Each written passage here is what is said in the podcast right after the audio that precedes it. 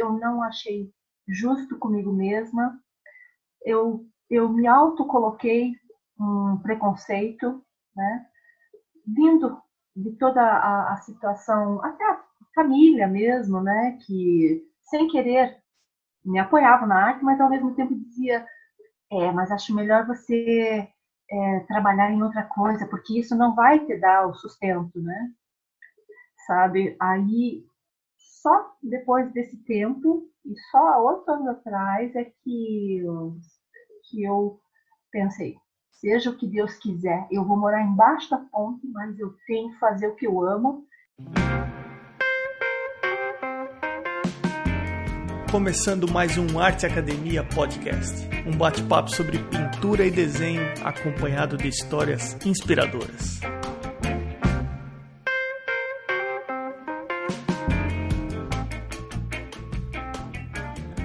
E as coisas, como elas estão? Eu espero que esteja tudo bem por aí. Daqui a alguns episódios o Arte Academia Podcast vai completar um ano no ar serão 52 episódios semanais ininterruptos. Por causa disso, algumas novidades estão vindo por aí. Quem quiser receber algumas vantagens exclusivas sobre essas novidades, basta fazer parte do banco de e-mails inserindo seu e-mail na home do site. No campo onde está escrito Faça parte da lista de e-mails do Arte Academia e receba conteúdo gratuito sobre arte, promoções e informações exclusivas. Outra forma simples é baixando gratuitamente a apostila da Lógica sobre luz e sombra, que por sinal será retirada do site por causa dessas novidades que estão vindo por aí. Portanto, se você ainda não baixou a apostila, aproveite. Daqui a pouco ela não está mais disponível. O Arte Academia Podcast não envia spam. Algumas pessoas querem que o podcast continue sendo produzido elas apoiam o podcast formalmente e são elas arroba Irmigard desenha no Instagram, arroba Pellegrinivana, arroba Ana Frevi, arroba Fabiano Araújo Artist, arroba Barbizon Atelier, arroba O Artista Criativo, arroba Mônica Mendes Artista e arroba Sérgio underline Fuentes underline Ilustra. E aqui vai uma sugestão conheça o perfil desses artistas que apoiam o podcast. O podcast também possui alguns apoiadores anônimos e essa é uma outra opção de apoio. Eu quero deixar aqui também o meu agradecimento a essas pessoas. Para se tornar um apoiador do podcast é bem simples. Basta ir até o arteacademia.com.br, clicar em Apoie o Podcast. As opções de apoio são a partir de apenas R$ reais mensais. Agora vamos direto para o nosso bate-papo de hoje. Brigitte, seja bem-vinda ao podcast. Oi, Emerson, muito obrigada. É uma delícia estar aqui com você. Obrigada, honrada pelo convite. Eu tô na dúvida como que eu falo o seu nome direito. É um nome bem controverso aqui no Brasil, especialmente porque é um nome dinamarquês, né? E ele é diferente, então a, gente, a pronúncia correta, se fosse pronunciar em dinamarquês, seria Birgitte. Mas aqui eu abro as, a oportunidade para me chamar como for melhor para o ouvido do brasileiro e das pessoas em geral, né? Então já me chamam de Brigitte, é, de Birgitte, Birgit, então, tanto faz, eu entendo todos. É por isso que meu nome, eu até uso o meu o começo do meu nome, Bir, para me chamarem como Bir. Ah, porque fica mais fácil, né? E até minha logomarca é Bir. É verdade. Tô, eu tô com o Instagram aberto aqui, o seu logo é Bir. Mas você nasceu aqui no Brasil ou na Dinamarca? Eu nasci na Dinamarca, e vim pequena para cá, para o Brasil. Né? Eu morei numa região metropolitana de Curitiba, Rio Branco do Sul, me criei lá, num sítio, numa chacrinha. Uh, meu pai veio a trabalho né? e acabou sendo convidado para ficar no Brasil. E assim a gente, eu e meu irmão, acabamos nos criando, crescendo aqui. Com que idade que você veio para cá? Ah, eu era bebê, bebê mesmo, né? E, mas é claro, é, era dinamarquesa, né? Fui criada aos moldes dos dinamarqueses, né? E tanto é que na minha adolescência, quando eu tinha meus 18, 19 anos, não, um pouco mais é, é 19 anos, eu quis morar na Dinamarca, voltar, né, para lá. Mas não aguentei muito tempo, a saudade foi muito grande do Brasil, especialmente da natureza, né? Então, é, é, eu tenho, eu sei de algumas histórias de pessoas que nascem em outro país, mas que têm a infância no Brasil, ou vice-versa, né? A pessoa nasceu no Brasil, mas tem a infância em outro país, e aquilo acaba gerando um apego emocional no país que a pessoa se sente muito mais não não mais do país que ela nasceu, mas sim do país que ela cresceu. Isso bate mais ou menos com você também? Ah, eu acho que é bem equilibrado. Eu eu me sinto muito dinamarquesa, mas com coração brasileiro. Então é, é difícil de. Eu não posso dizer que eu, eu tendo para um lado mais do que do outro, né? É, são, são coisas que. É como filho, né? Você tem lugar para todos no coração. Então, é o mesmo caso da Dinamarca e do Brasil. Ok, você teve a experiência lá como adolescente, mas você acabou voltando e falou: não, não, não, não, meu lugar é no Brasil mesmo. Como foi isso aí? É, é, eu percebi, eu senti falta muito dos meus pais, da minha família direta, né?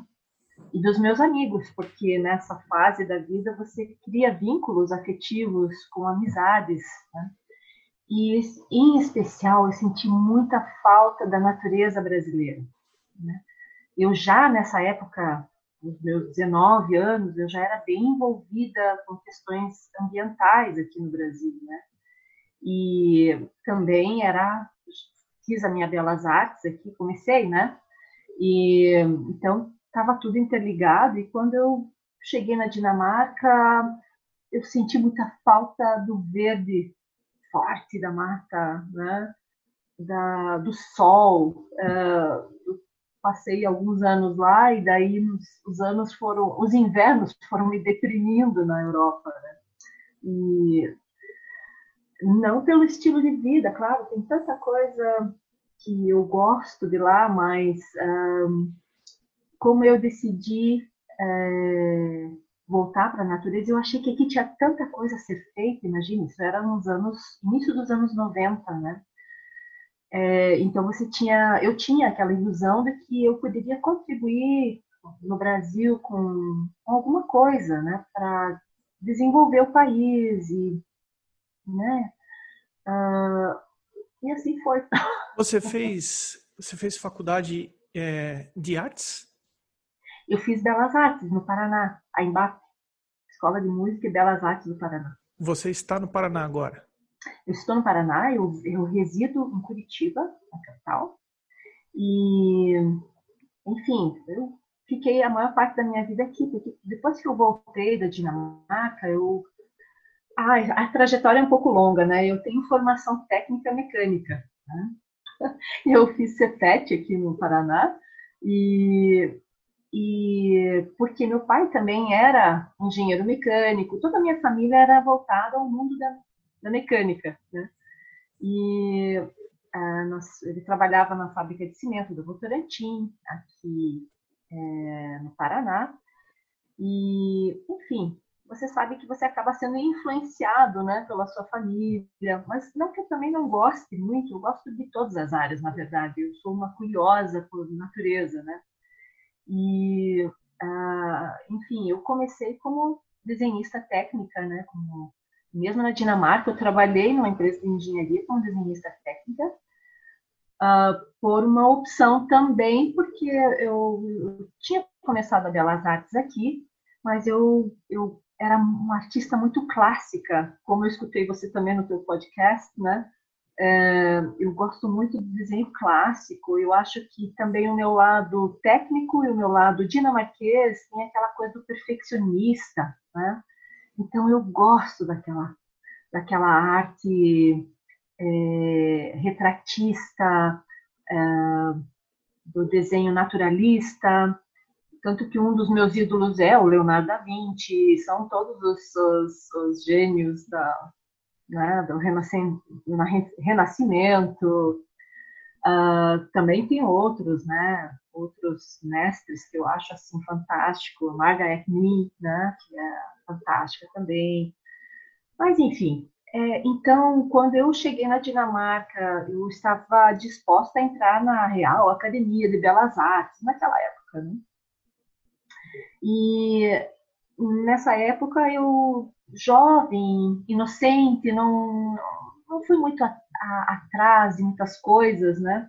Eu eu me influenciei com, na, na, na, opinião de um estudante que era representante dos alunos e que dizia que a minha arte não cabia para a academia de artes lá, que não tinha nada a ver com essa, essa retratação é, acadêmica, não tinha nada disso, que o, a academia lá era um grande ateliê e aí ele me levou para o ateliê dele para conhecer os trabalhos né, contemporâneos que eles tinham lá. E eu fiquei chocada, porque eram trabalhos, assim, ao meu ver, que nada condiziam comigo. Eu me sentia assim, puxa, eu não sou artista, eu não sou artista, então. Eu tô fora do meu, do, do meu tempo, eu não valho para nada. Eu me bloqueei da minha arte, né? E aqui eu, ah, eu era sempre muito uh, incentivada pelos professores, diziam que meu, meu trabalho era fantástico e tal. E daí eu chego lá no, na minha terra e me dizem que o meu trabalho não era artístico, né? Não tinha nada a ver com a arte e tal. E eu, inocente demais, eu me deixei levar por isso e acabei voltando para a área técnica e trabalhando numa empresa de engenharia lá com desenho técnico. É, mas a arte está sempre dentro da gente, ela grita por seu lugar ao sol, né? Aí, quando eu, eu nunca deixei de trabalhar e desenhar, mas eu talvez deixei por um momento, um grande momento da minha vida, de acreditar no meu trabalho. Foi um período bastante grande, né? Bom, enfim, agora eu já estou indo mais para frente na minha história, mas não, mas está ótimo, porque eu acho muito bacana essa referência que você faz sobre é, primeiro, o choque de alguém chegar para você e determinar que a sua arte não cabe no universo dele. Como se a pessoa representasse o real significado da arte. Mas eu acho que a arte pode ser interpretada como algo um pouquinho maior do que a opinião de uma pessoa. Né? Por isso que eu tento é, sempre compartilhar um pensamento de que ninguém detém a definição ou que caminho que a arte deve seguir. Eu acho que isso é, a arte é super pessoal. Exato. Eu acho que eu não tenho o direito de tentar determinar como que a arte deve ser, como a arte de uma outra pessoa deve ser expressa, entendeu? Então, primeiro Exato. tem isso, que você uhum. chegou num país e alguém falou para você, ó, a arte não é isso aí, arte não Exato, mas eu concordo plenamente com você. E é essa a minha luta hoje em dia, assim, né? Quer dizer, eu vejo que muito mais pessoas hoje já abriram bastante as suas mentes, né? Com relação a isso, né? Mas, assim, é, quando... Hoje eu, eu, também trabalho como curadora de um espaço, né? É, e eu digo sempre que uh, você não pode determinar, você não tem o direito de determinar o que, que é arte, o que, que não é arte, porque se o meu trabalho afeta, no mínimo, uma pessoa, ela já fez o seu papel. Né? Eu, é, é assim que eu enxergo. Então, eu não posso, eu não me dou o direito de criticar nada, nada que seja expressivo, nenhuma expressão. É, eu posso dizer, claro, ah, se você pensar em técnica, a gente pode até avaliar as técnicas, mas a expressão, o que vem de dentro de cada um, hum, puxa, nem que seja aquelas rosas pintadas lá, que talvez as pessoas antigamente diziam as rosinhas, pintura da tia da porcelana, do prato de porcelana. Puxa, mas se fez a minha vizinha lá ficar tão feliz com aquilo, será que não é já um, o papel dela? É isso né? mesmo. E tem uma outra coisa também que eu já ouvi falar que eu eu sou um pouco eu fico com um pé atrás é quando as pessoas se referem à arte comercial como se ela não tivesse o devido valor, né? Tem gente que desqualifica indiretamente dizendo: "Ah, isso é comercial", né? Como se algo feito comercial não tivesse valor, né? Eu acho que isso é um pensamento também que vem um pouco lá de trás e também leva uma certa não sei se carrega uma certa soberba ou não, mas é, eu, já, eu já vi uma intenção de desqualificação classificando uma arte como comercial, por exemplo. Né?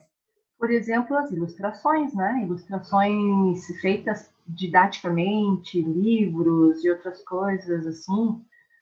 Ah, não, isso aí não é arte, isso aí é ilustração. Mas peraí, eu não vejo muita diferença entre a arte que ela pode ilustrar alguma coisa, que ela vai se referir a algum texto, alguma coisa, mas ela continua sendo uma expressão, uma expressão que a pessoa uh, teve uh, inspirada naquele texto, pode ser inspirada numa, o artista se inspirou numa emoção, o outro se inspirou numa visão, mas é uma inspiração, né? É, eu, não, então... eu, eu particularmente não gosto do pensamento estreito em que só o que eu me identifico tem valor. Bem isso, Emerson.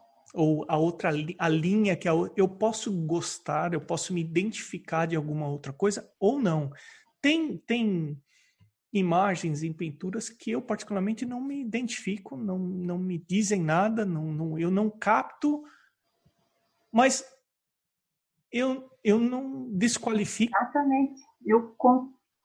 Nossa, eu concordo totalmente com você. É bem isso, né? a minha linha de pensamento é bem essa.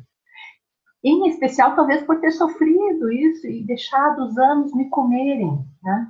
Deixado os anos, eu poderia estar nas artes há tanto, a mim, me, vivido a mim, o meu lado artístico há muito mais tempo. Mas Aí, é, quando eu voltei para o Brasil, acho que agora engatando de volta naquela história, né? É, quando eu voltei para o Brasil, eu voltei ainda trabalhando é, no, na parte técnica, junto com meu pai, na empresa de consultoria. Fiquei alguns anos assim, depois, mas sempre com aquela insatisfação, né? porque não era aquilo que eu realmente amava. Amo tudo, mas o que realmente mexia minha alma. E depois eu comecei com uma vida de filhos e tal, e cada vez eu tentava me investir na arte. Em cada momentinho, assim, passava-se alguns anos, eu tentava me investir na arte, mas aí eu, eu não podia mais, porque eu tinha que. É, era começar do zero, sabe? É, e eu tinha filhos, eu tinha responsabilidades, é, é, tinha que criá-los, momento eu estava sozinha, sem companheiro, então toda a responsabilidade acabava caindo para mim. Eu não, eu não me dava o direito de avançar de novo e voltar no, no, no, na, minha, na minha busca artística. Só quando eles, é, enfim, estavam velhos o suficiente, né, mais com idade, é, não velhos, mas assim, já eram adolescentes e tal, já estavam criados. Aí eu isso foi a questão de sete, oito anos atrás, foi que eu, não, agora é minha hora, eu não aguento mais, eu preciso. E eu já tinha superado, então, o meu trauma, né, de, do bloqueio, eu refleti a respeito, eu não achei justo comigo mesma, eu, eu me autocoloquei um preconceito, né, vindo de toda a, a situação, até a família mesmo, né, que sem querer me apoiava na arte, mas ao mesmo tempo dizia, é, mas acho melhor você é, trabalhar em outra coisa, porque isso não vai te dar o sustento, né? Sabe? Aí, só depois desse tempo, e só há oito anos atrás, é que eu, que eu pensei, seja o que Deus quiser, eu vou morar embaixo da ponte, mas eu tenho que fazer o que eu amo e eu sempre disse para os meus filhos: faça o que você gosta, porque quando você faz o que você gosta, você vai faz bem feito, vai atrás de todas as ferramentas que você pode para fazer bem feito aquilo, você vai ter sucesso. Sucesso não quer dizer riqueza. Sucesso quer dizer felicidade, satisfação interna, né? É, e claro, você poder arcar com algumas coisas da sua, do seu dia a dia, né? Então, se eu estava falando isso para os meus filhos, como é que eu mesma não seguia as minhas orientações? Eu estava sendo uma má mestre, né? Então, eu tomei as rédeas da minha vida e disse: é agora ou nunca, né? Então, eu mergulhei de fato e desde então não paro de trabalhar e vou em frente e as pessoas então me olham já diferente, porque eu acredito em mim, né? A questão é essa, é acreditar em si mesmo. Então, Brigitte, é, assim. é, ouvindo você falar, essa é uma história bastante comum desde que eu comecei a fazer o podcast. É, é, as pessoas recebem uma orientação porque existe uma preocupação de sobrevivência. Você abriu mão da sua essência para criar os seus filhos, o que é, no mínimo, um grande ato de amor e responsabilidade.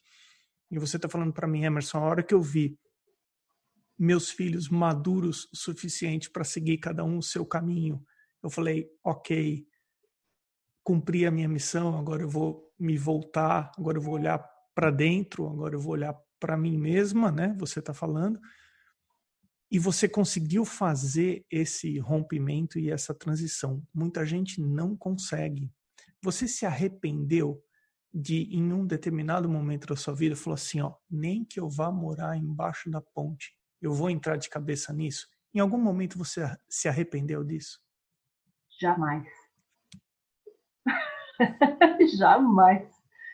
Foi nesse momento que eu vivi é, não que eu vivi, não vivi antes, claro, meus filhos também são parte da minha vida, ah, outras coisas são parte da vida, formaram, me formaram formaram a minha opinião e a minha, o meu ser a estar pronta para a minha arte, né?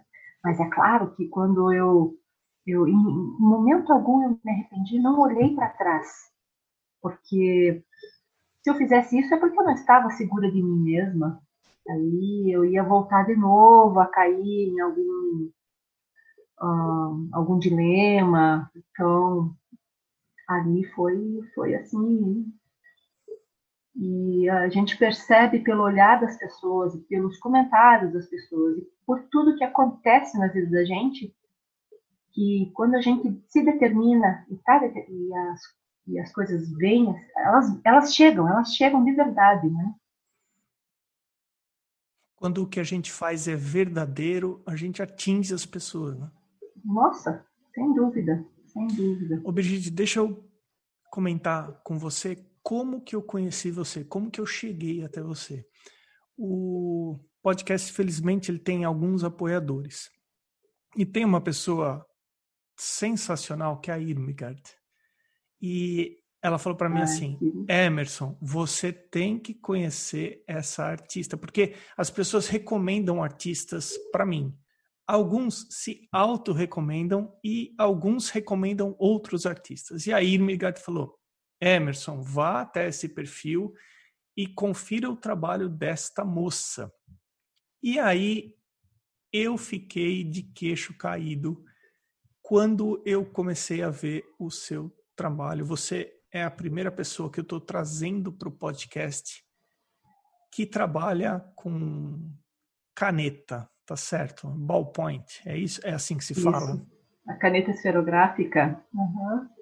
Ballpoint. Uhum. Antes de, você começar a contar sobre a técnica que você usa, tira uma duvidazinha para mim. Não existe nenhum lapisinho de cor aí, não existe nenhum pastel seco para você conseguir essa essa variedade de cor e volume e valores que você é tudo caneta mesmo. Tudo caneta, tudo caneta. É possível sim, Emerson. Impressionado. Parabéns. Ó, para quem estiver ouvindo o podcast agora, uh, abra um Instagram digite aí A-R-T, temudo, arte, by B-Y, Birgit, com dois T's. B-I-R-G-I-T-T-E. Então é o seguinte: Art by Birgitte, com dois T's, E no final. E dá uma conferida no que eu estou falando. O, se você não conseguiu gravar, o perfil do podcast está seguindo a Bir e vai lá em quem o Arte Academia Underline Podcast segue e você vai chegar no trabalho dela. Ela trabalha com caneta. Eu não sei nem por onde eu vou começar te perguntando sobre o seu trabalho, mas eu tenho uma, uma curiosidade. Eu tinha em mente te perguntar por que que você se identificava com caneta. Porque você poderia estar fazendo lápis de cor, você poderia estar fazendo pastel seco, óleo, acrílica, grafite. Mas eu acho que eu desconfio que, não sei, pode ser que venha da tua história técnica, mas eu queria ouvir de você, evidentemente. Você consegue identificar da onde vem essa sua essa sua relação tão íntima com a caneta assim? Você acertou. Bom, tem um pouquinho mais além disso, né? Mas é a parte técnica realmente. É, nessa época a gente trabalhava muito com caneta nanquim, né, para fazer os desenhos técnicos. É, mas a caneta nanquim ela não proporciona efeitos de claro e escuro. Mas ao mesmo tempo, durante as aulas normais, você tem a caneta esferográfica para fazer as, as, tarefas, né, matemática, português, as matérias normais, né? E é claro que como todo bom uh, desenhista, sei lá, não, bom desenhista não, como toda pessoa que gosta de desenhar e que não para, né? É aquela, aquela ferramenta que você tem na mão quando você quer fazer os esquetezinhos enquanto o professor está ensinando álgebra ou qualquer outra coisa você quer relaxar um pouquinho a cabeça, daí você está lá fazendo, né? Ou com o lápis ou com a caneta esferográfica, né? E, e aí eu fazia muita caricatura, brincava, né? Nessa época. E, e quando eu saía para fazer alguns esquetes, até em épocas de belas artes mesmo, é, me irritava. Eu gosto, adoro grafite, mas me irritava que eu tinha que fazer muita força para conseguir o contraste que eu adorava, né? Eu adoro um contraste forte, assim, de claro e escuro, quando eu trabalho com cores monocromáticas, assim, né? Então, você quer ser rápido, né, para dar o, o, contraste do preto com o branco. E, o, e a caneta preta estava ali, o azul super forte, né? Me dava já rapidinho aquele contraste. Só que é engraçado, Emerson, é que eu só eu nunca experimentei misturar cores anos. Eu usava caneta desenhando, fazendo coisas, mas só no monocromático. É, e também não explorava tanto a, a, a, docilidade da caneta esferográfica, porque ela permite uma coisa muito, de uma coisa muito suave até uma coisa muito forte, né? Então, mas antes de mais, antes de, de mais nada, eu só quero comentar a respeito da Irmigard. A Irmigard merece um beijo, porque ela é uma pessoa fantástica, ela mesma uma grande artista, tem uns, trabalhos fabulosos. A Irmigard merece dois beijos, um seu e um meu. e ela, nossa, ela é uma, uma, das pessoas que foram realmente fabulosas de, de conhecer ano passado, né? Ela fez algumas oficinas comigo e, e se tornou uma, uma grande amiga, né? Então, é, fabulosa. Enfim, essa técnica da esferográfica, ela eu fui conhecendo e, e, claro, como qualquer técnica, a gente vai continuamente desenvolvendo e descobrindo valores, né? Você não aprende uma coisa e pronto, acabou. Não, você aprende continuamente, como tudo na vida, né?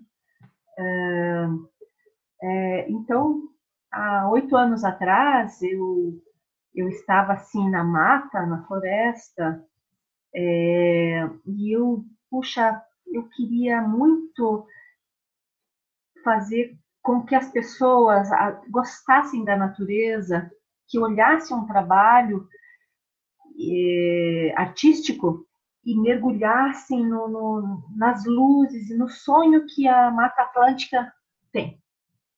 E como é que eu poderia transmitir isso? Eu pensei, tinta, não sei, eu, eu, eu não me sentia tão confortável em trazer isso através da tinta. Eu gosto muito também de, trabalho, de trabalhos acrílicos, né? É, mas eu queria algo ali que eu pudesse fazer na hora, no mato, né? É, e o que, que eu tinha na mão? Esferográfica, porque a esferográfica ela é uma, é uma ferramenta que você pode levar no teu bolso, né? É, é barata, você encontra em qualquer esquina. Uh, e, enfim, são alguns dos aspectos que eu, inclusive, falo nas minhas oficinas, né? Por que da esferográfica? Quais são as vantagens, né? E foi justamente porque eu descobri isso, porque era assim que eu, eu vivi ela, né? Ah, eu tenho ela no bolso, tinha na bolsa. E por coincidência tinha um estojo das minhas filhas com aquelas algumas coloridas assim, né? Tinha lilás, tinha roxo, tinha um verde, um azul. E meu Deus, deixa eu ver como é que fica, né? Fazer uma folha assim, trazendo esses tons, né? E, e quando eu comecei a, a, mexer então com os valores das cores, é, claro que aí vem a base técnica, né? É, saber o, o, valor de uma cor fria, de uma cor quente, isso me ajuda muito. Faz todo o fundamento do, do meu trabalho e do efeito que eu consigo dar na caneta. Cores quentes, cores frias, cores. É, é como se chama? Ah, o verde e o vermelho é, são as, as complementares. complementares, né? esses valores todos que você aprende, é, eu aprendi na Belas Artes, né? Você pode aprender também uh, intuitivamente, mas quando você já estudou isso um pouco, isso facilita, né? Normalmente, quando a gente começa a aprender a ilustrar ou aprender a representar volume, valores, uh, a gente começa com o preto e branco a gente começa de forma monocromática. monocromática. Você falou que você começou ou com o azul ou com o preto.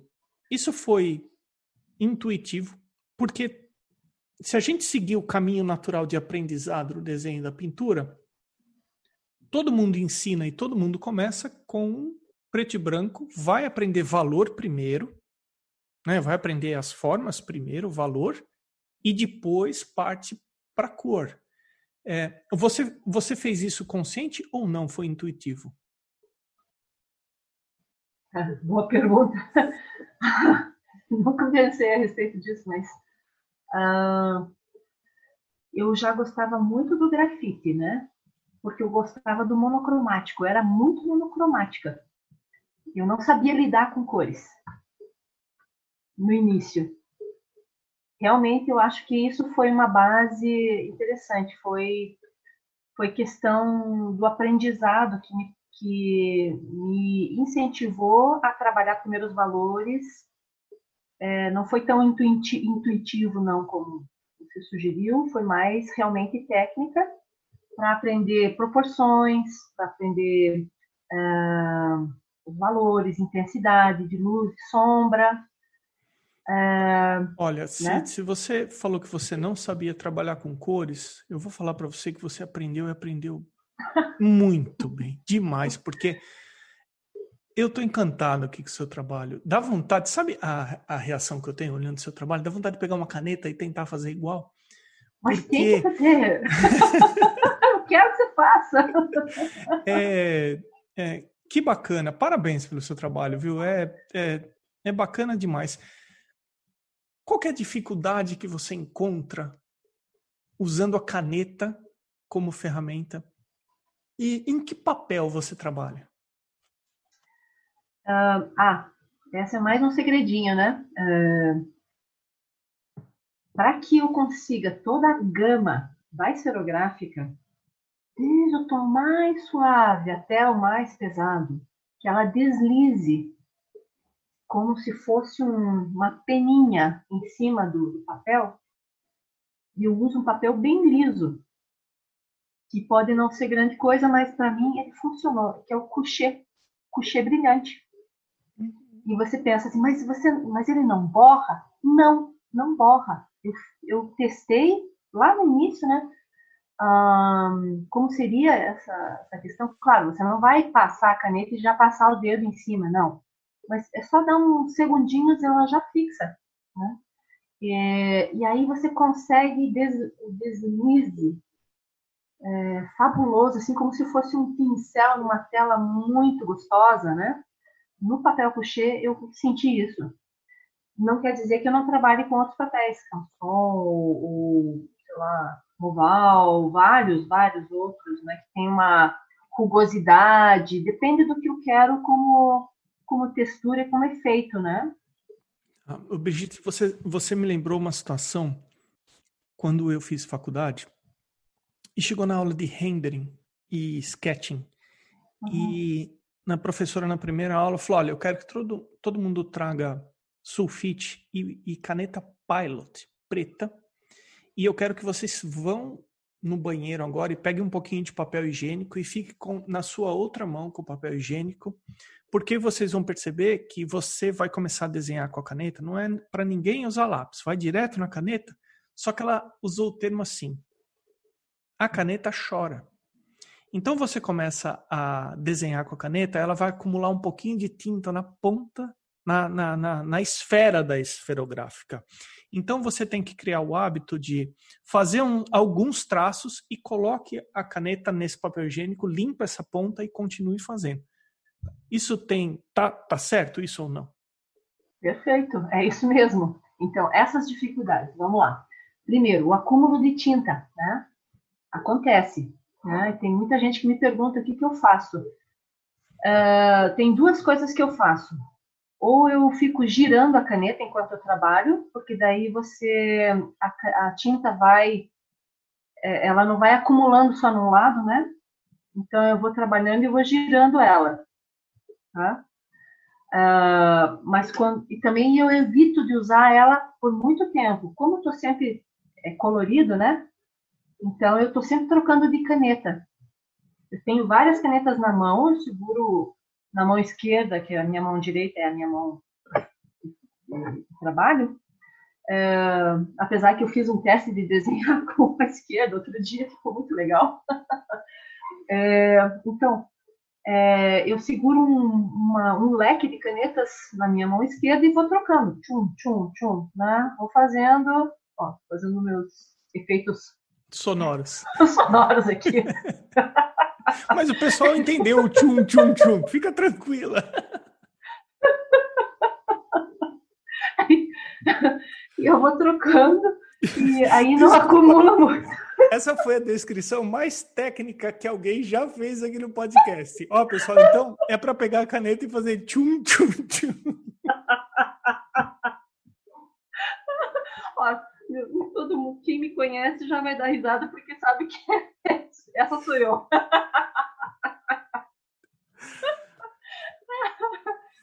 e, e, a outra, outra questão é ter também um papelzinho do lado. Normalmente, o que, que eu faço? Vou até te mostrar aqui.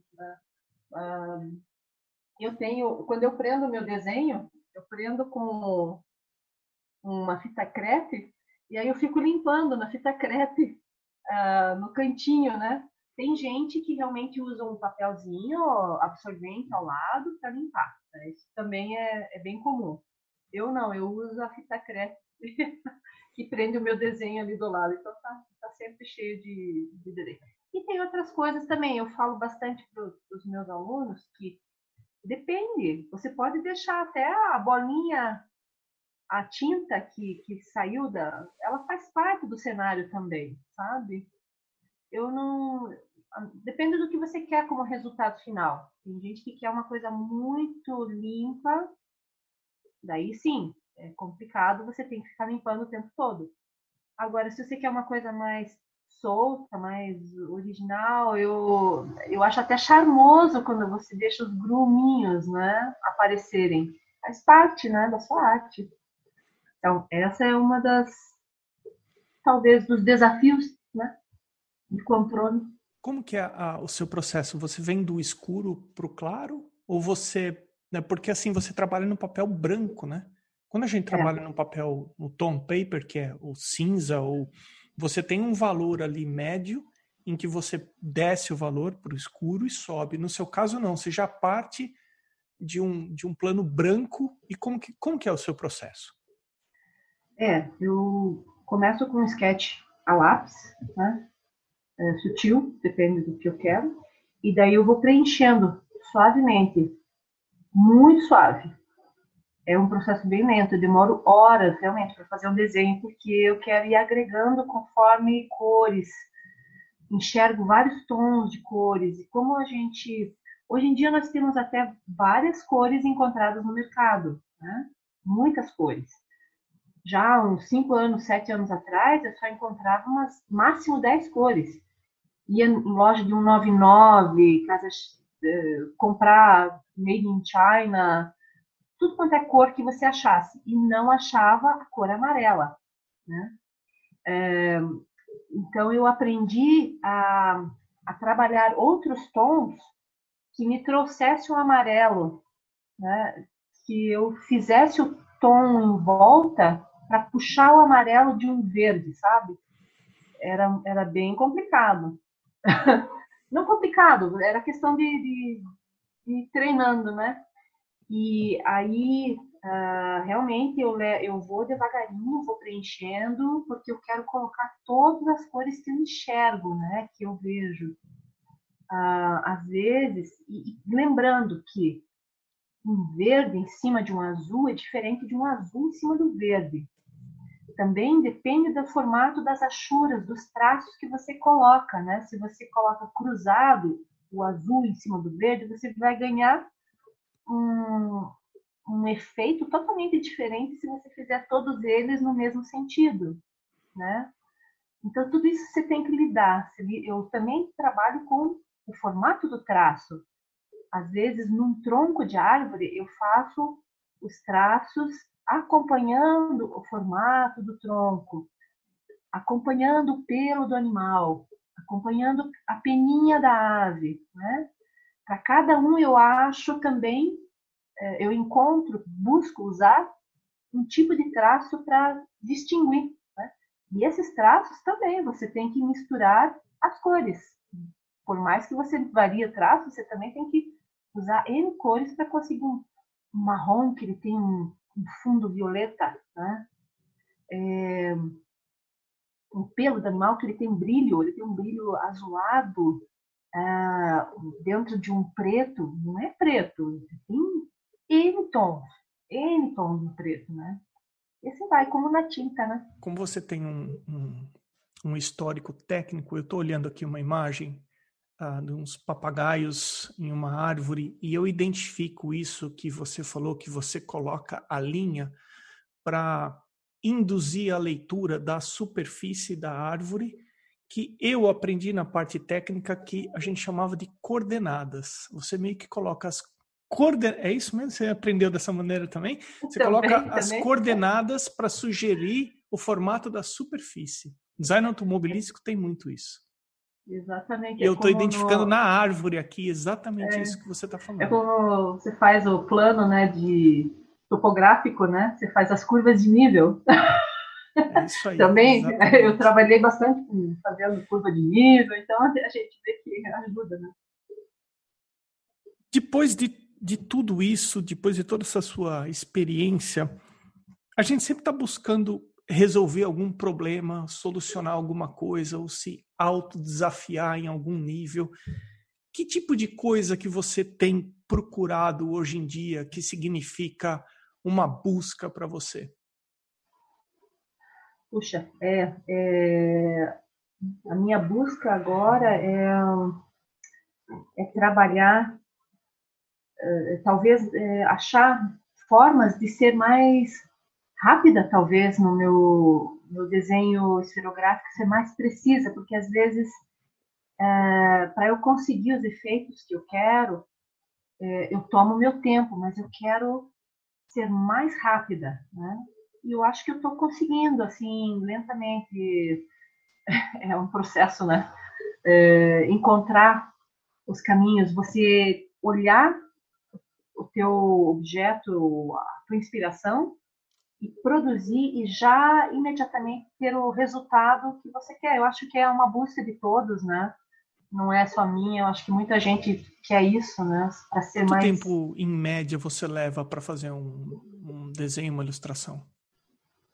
Por exemplo, esse do papagaio moleiro, né, que você estava descrevendo, que é um papagaio no tronco com os filhotes, eu até que eu achei que foi muito rápida, é, eu levei em torno de 10, 16 horas para fazer.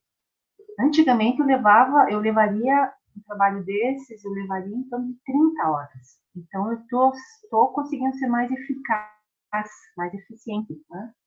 É, mas ele é um processo demorado, assim, por quê? Porque você não pode forçar a caneta, senão você rasga o papel. Você não pode querer já dar o valor final, da, o valor uh, mais intenso já de começo, senão você estraga, você perde todas as nuances. Né? Você tem que ir devagar. Devagar no sentido de colocação de cores, né?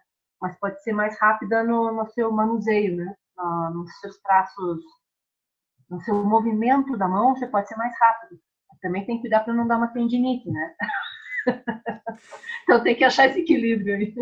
Então, mas ouvindo você falar sobre o tempo que você leva em cada ilustração, uh, me leva a, a querer saber de você um assunto, como que você resolve um assunto que no Brasil até de certa forma é um pouco polêmico, que é colocar e divulgar preços nas ilustrações, nas obras de arte, nos desenhos, nas pinturas. Tem artista que, de certa forma, entre aspas, esconde o preço e ele só revela o preço falando para fazer um contato individual direto com ele. E tem artista que coloca os preços abertamente. Então, na verdade, são duas questões. Primeiro, eu gostaria de saber como você forma, como você monta o seu preço e como você divulga o seu preço. É, eu a formação de preço eu avalio pelo tempo que eu levo de trabalho, considero também o meu tempo de experiência no assunto, né?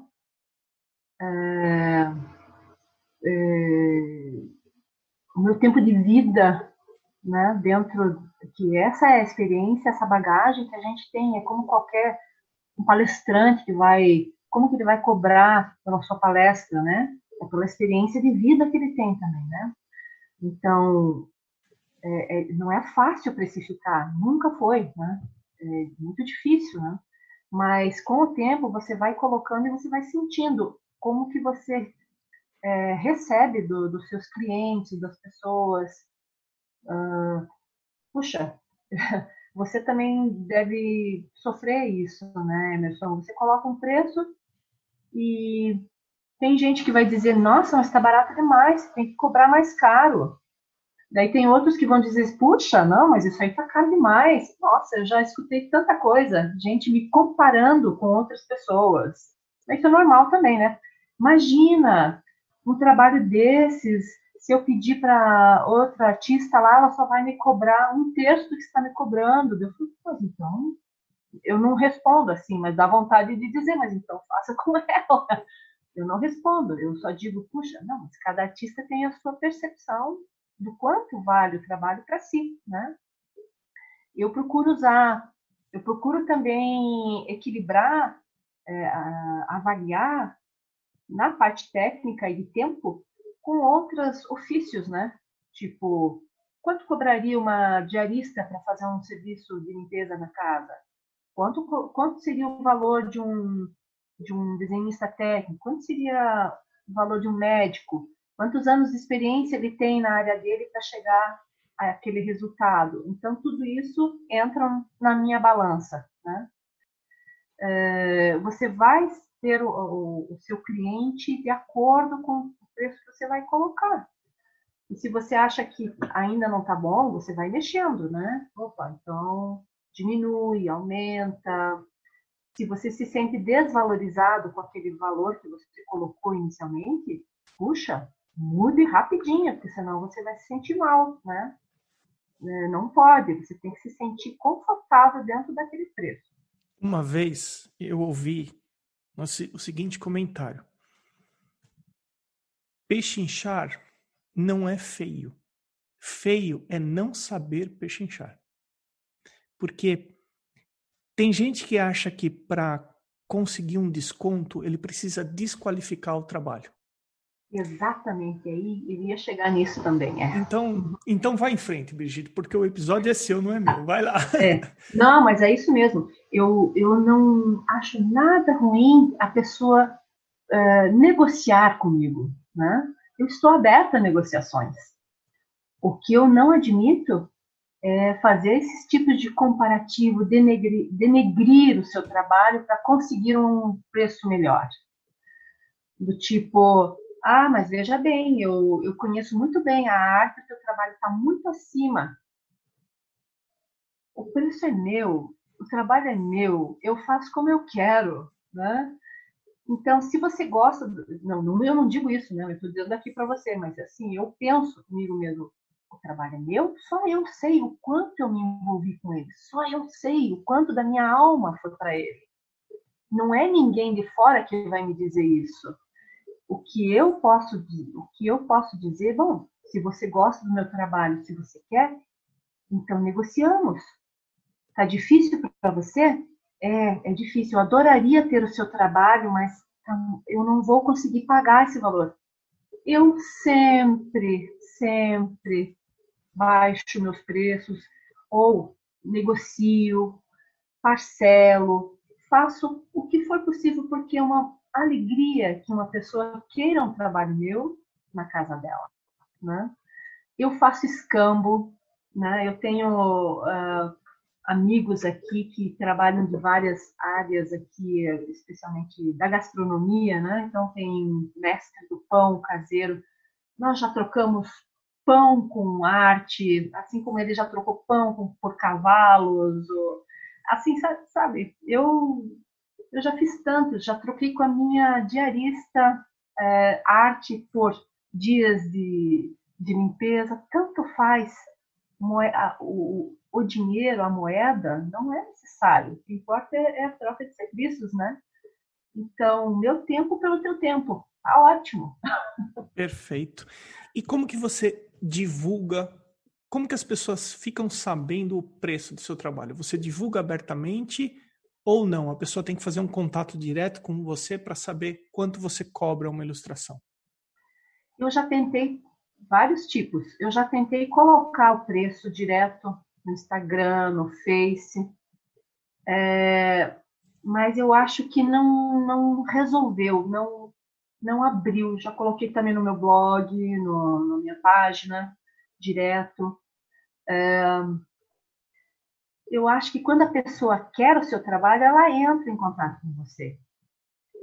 Às vezes, o fato de você colocar o valor lá, eu percebi que às vezes afasta a pessoa, afasta aquele contato, a conversa, não tete a tete, porque você não está conversando visualmente, mas aquele bate-papo, né, de você negociar, de conversar. Então, se você coloca o preço lá já pronto, é, visualmente já colocada, a pessoa já, já cria uma barreira.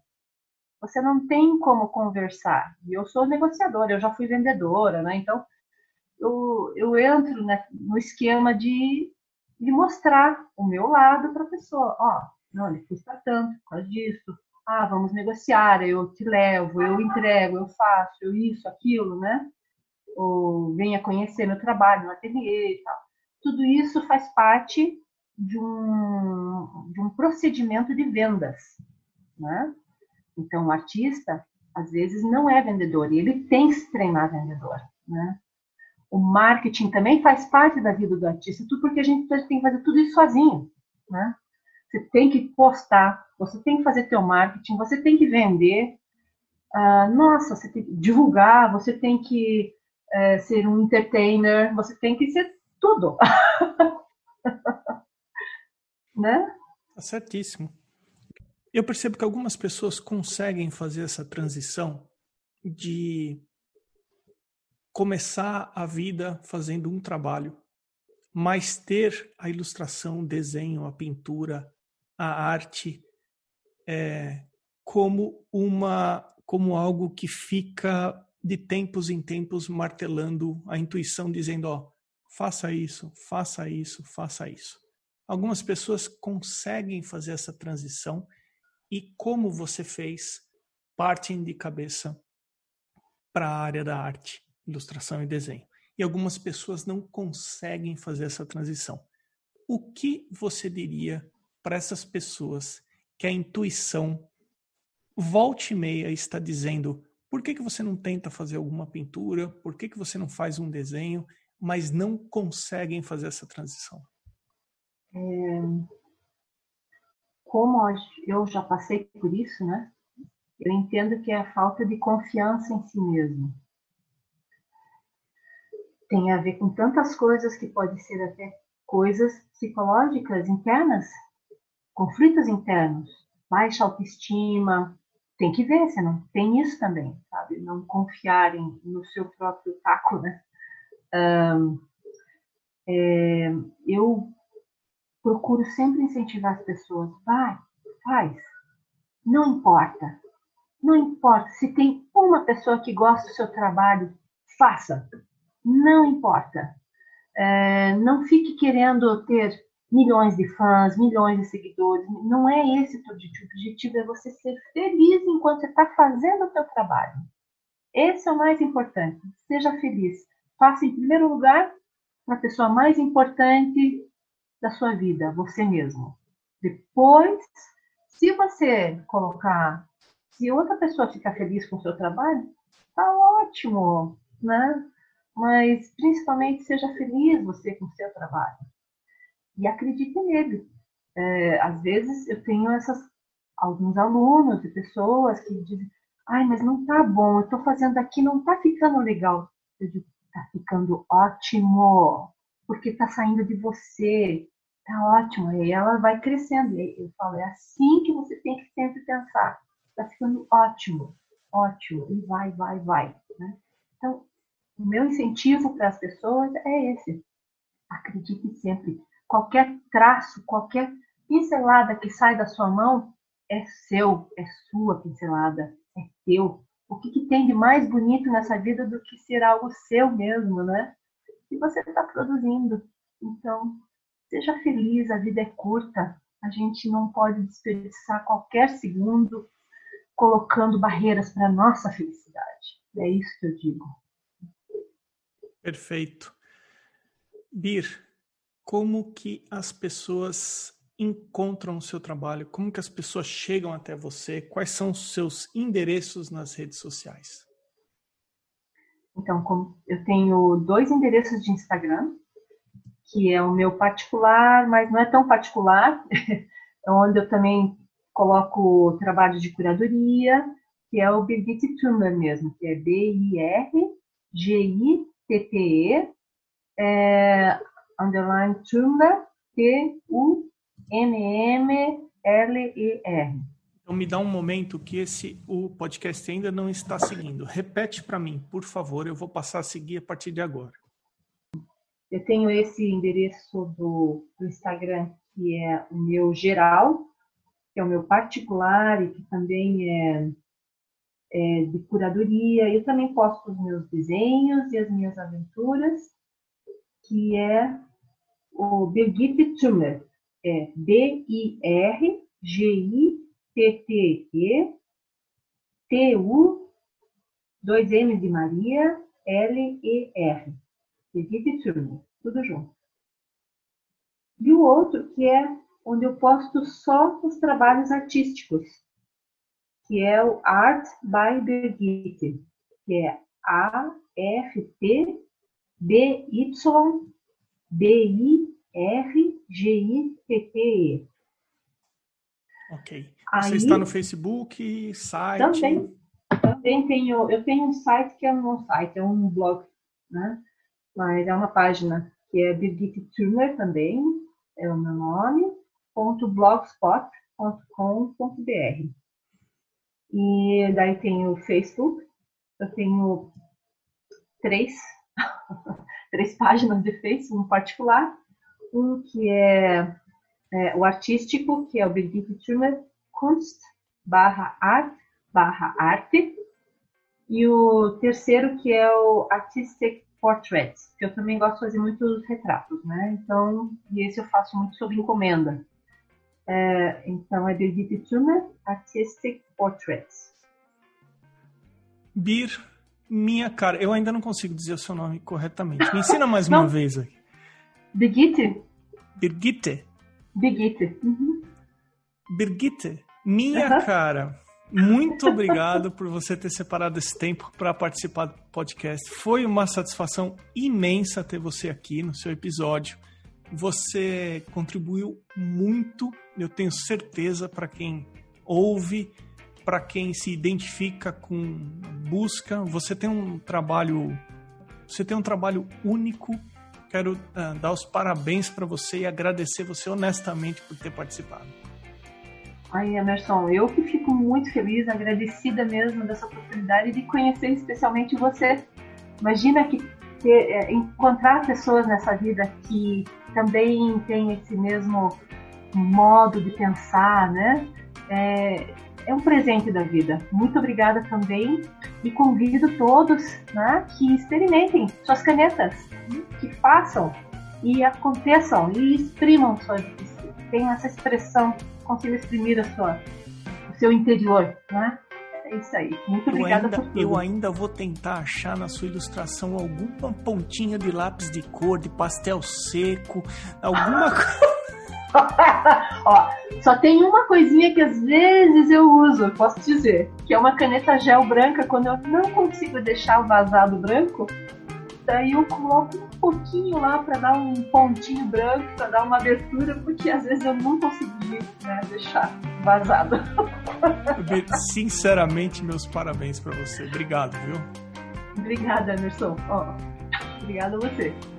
Esse foi o quinquagésimo episódio com a Birgit Thunder. Eu sou o Emerson Ferrandini. Obrigado pela companhia e até o próximo episódio do Arte Academia Podcast.